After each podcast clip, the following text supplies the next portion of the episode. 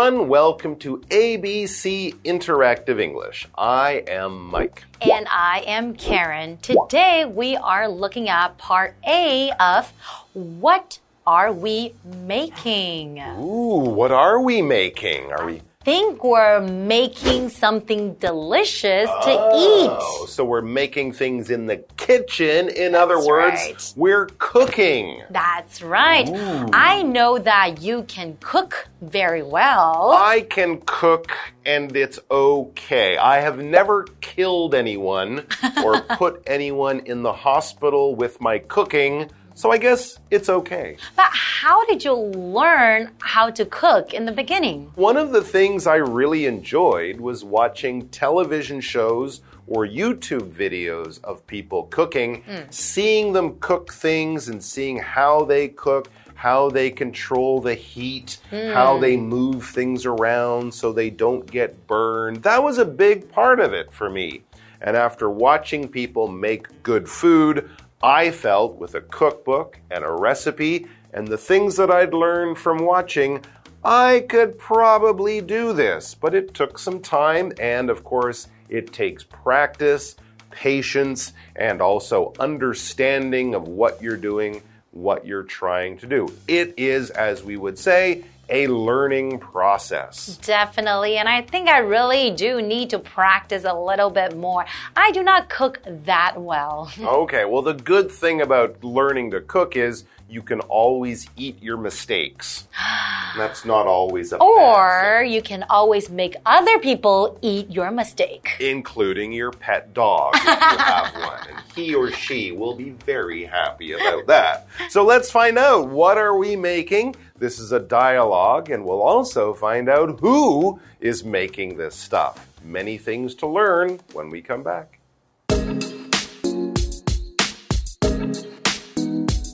Martha and Gordon are in her kitchen. So, Martha, what are you teaching me to cook today? Actually, you are going to bake your first cake today. Really? Why are you teaching me to do that? You need to learn to read and follow a recipe.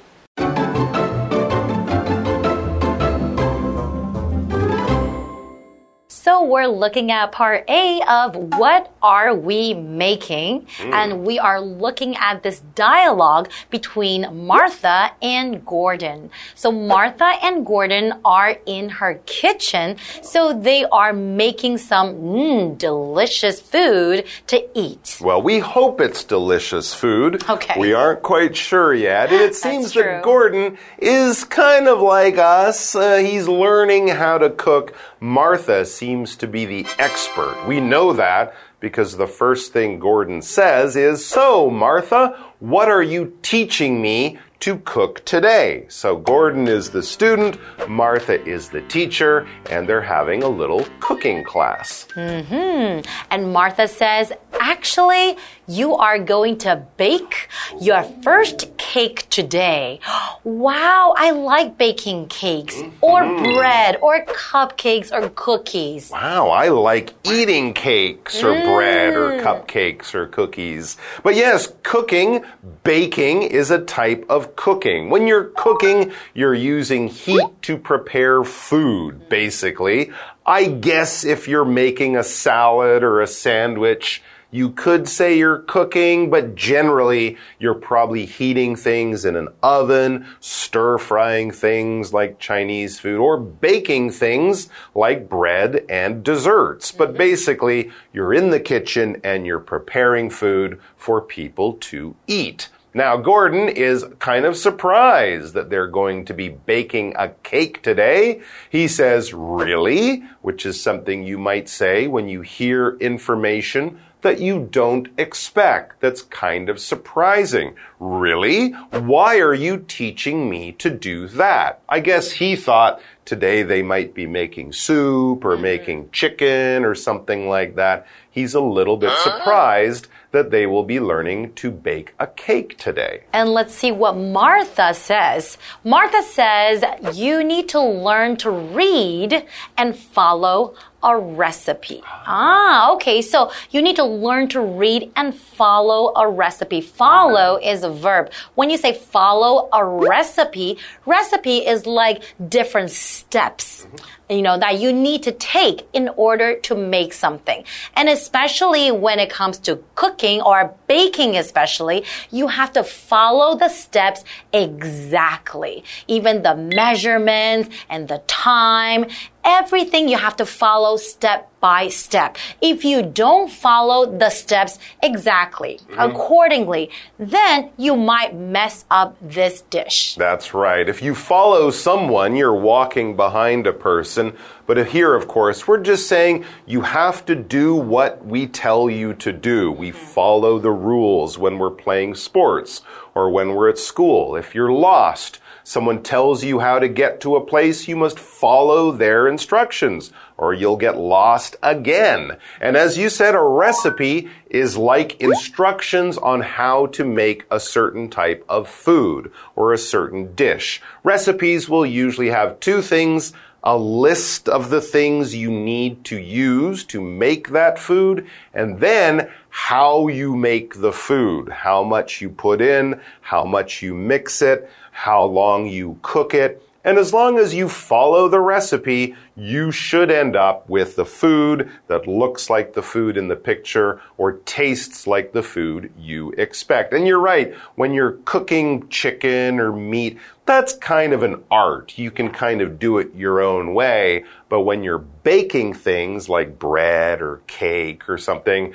you really need to follow the recipe. Otherwise, you could end up with something that is not good at all. Exactly. So when I first started baking or mm-hmm. cooking, I always followed the recipes exactly because I didn't want to mess up, you know, the cake or the dish. So, you know, after a while, if I buy all the things I need for this recipe, sometimes I would have a lot of leftovers in my ah. fridge mm-hmm. and then they would usually go to waste. Yeah, it can be hard when you're learning how to cook and you can only cook a few things. You have to learn how to sort of stretch things and make other things That's right. using other ingredients. All right, we'll take a quick break and then we'll be back.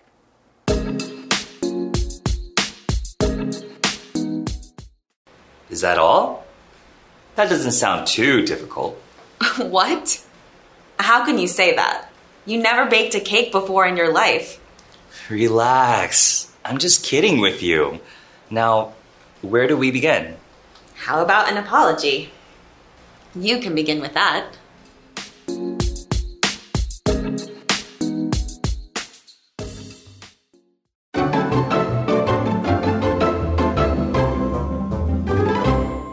Welcome back, everyone. So, before the break, we were looking at a dialogue between Gordon and Martha. Mm-hmm. And Gordon seems to be learning how to cook from Martha. Mm-hmm. And Martha wants Gordon to learn how to read a recipe and how to follow the recipe, right? so, they're right. going to bake a cake today. Hmm. Exactly. Now, Gordon thinks that following a recipe and trying to bake a cake, well, that won't be too difficult. As he says, is that all? Is that all we're doing today? That doesn't sound too difficult. It sounds quite easy for him.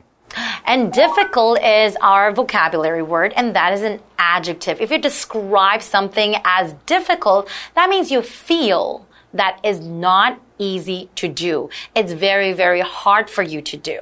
So, for example, you could say that cooking is very difficult for me because I don't really know how to cook. Mm-hmm. Yeah, absolutely. It might mean you're not going to be successful. You might face problems. You might have failure. If something is difficult, you really need to concentrate because there are many ways you cannot reach your goal. Now, Martha is surprised that Gordon thinks this is going to be so easy. Baking a cake, following a recipe. Anyone can do that. Martha, I think, knows a little bit more about this than Gordon. So she's surprised he thinks this is going to be so easy. She says, What?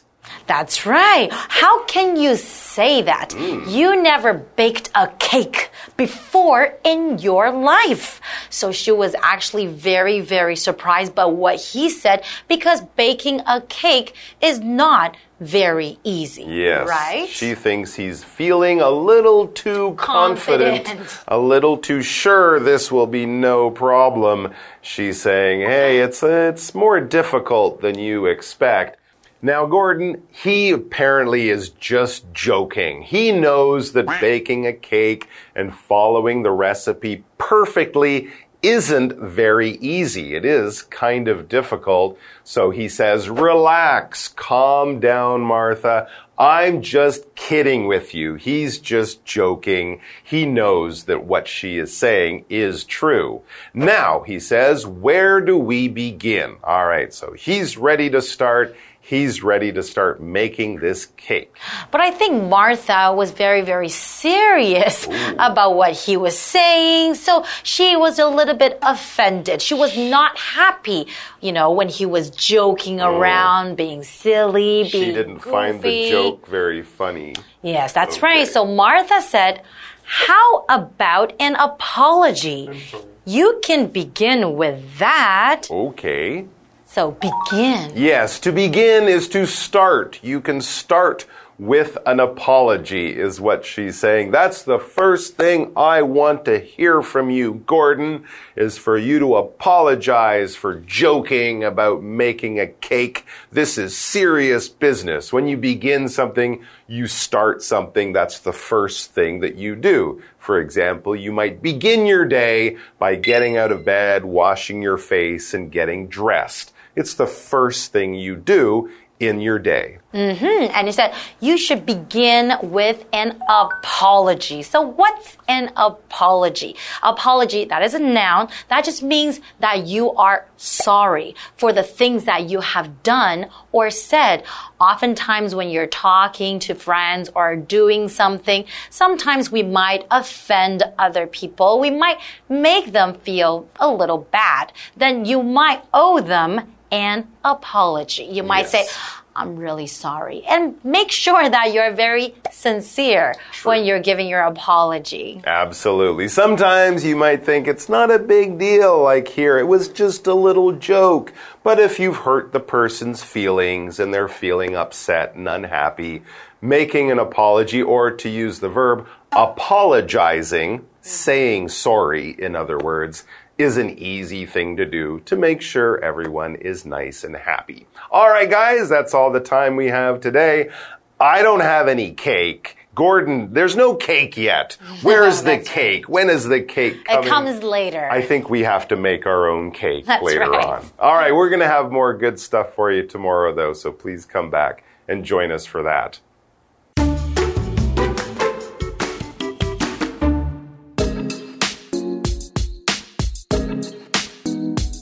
Martha and Gordon are in her kitchen. So, Martha, what are you teaching me to cook today? Actually, you are going to bake your first cake today. Really? Why are you teaching me to do that? You need to learn to read and follow a recipe. Is that all? That doesn't sound too difficult. what? How can you say that? You never baked a cake before in your life. Relax. I'm just kidding with you. Now, where do we begin? How about an apology? You can begin with that.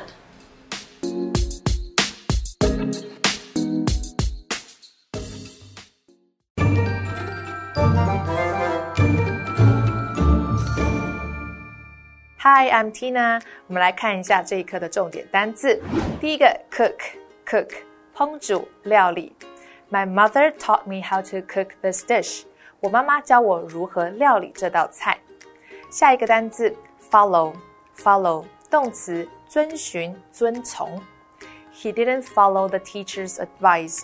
他不遵循老师的建议。下一个单词，difficult，difficult，形容词，困难的。It's difficult for Doris to solve the math problem. 对 Doris 来说，这道数学题很难解。下一个单词，begin，begin，动词，开始。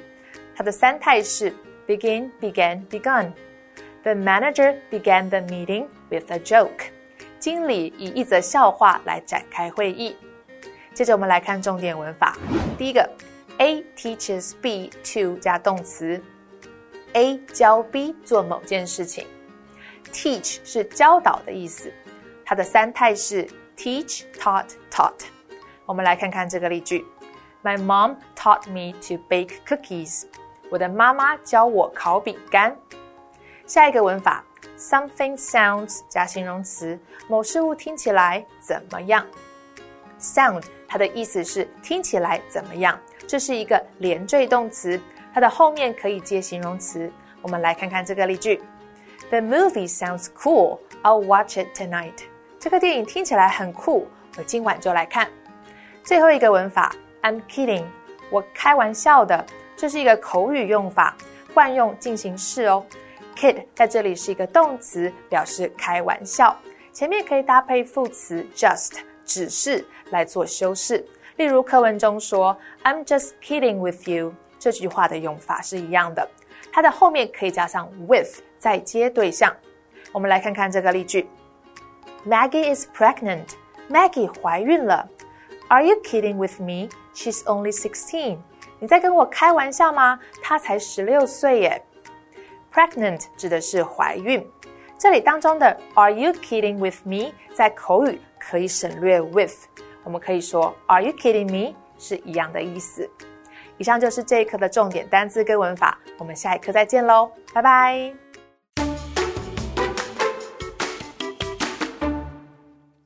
Hey, hey, hey, it's Kiwi on the street. I'm Kiki. And I'm Winnie. Kiki, we better hurry this up. It looks like it's about to rain cats and dogs. Rain cats and dogs. Cats and dogs are gonna fall from the sky? No. Raining cats and dogs means it's going to heavily rain. Ah, so it's one of these phrases that we use in our daily lives. I guess today, let's explore some daily phrases. Let's go. 今天我们要玩的呢，就是英文的片语。我这边呢，手上有几个题目，有两个选择。那同学，你要帮我选正确的片语，OK？有园艺天分。Have a green thumb. Have a green thumb. Have a green thumb。你应该对这个这个这个这个有这个有，我是园艺系的。I don't have the green thumb。Oh, very nice。手指。Very good，马上就，I mean you know it's it's it's correct。非常紧张，坐立难安。 Have butterflies in one's stomach. Have a butterflies in one's stomach. Have butterflies in one's stomach. Uh, have butterflies in one's stomach. Are you sure? Yes. Ding ding ding!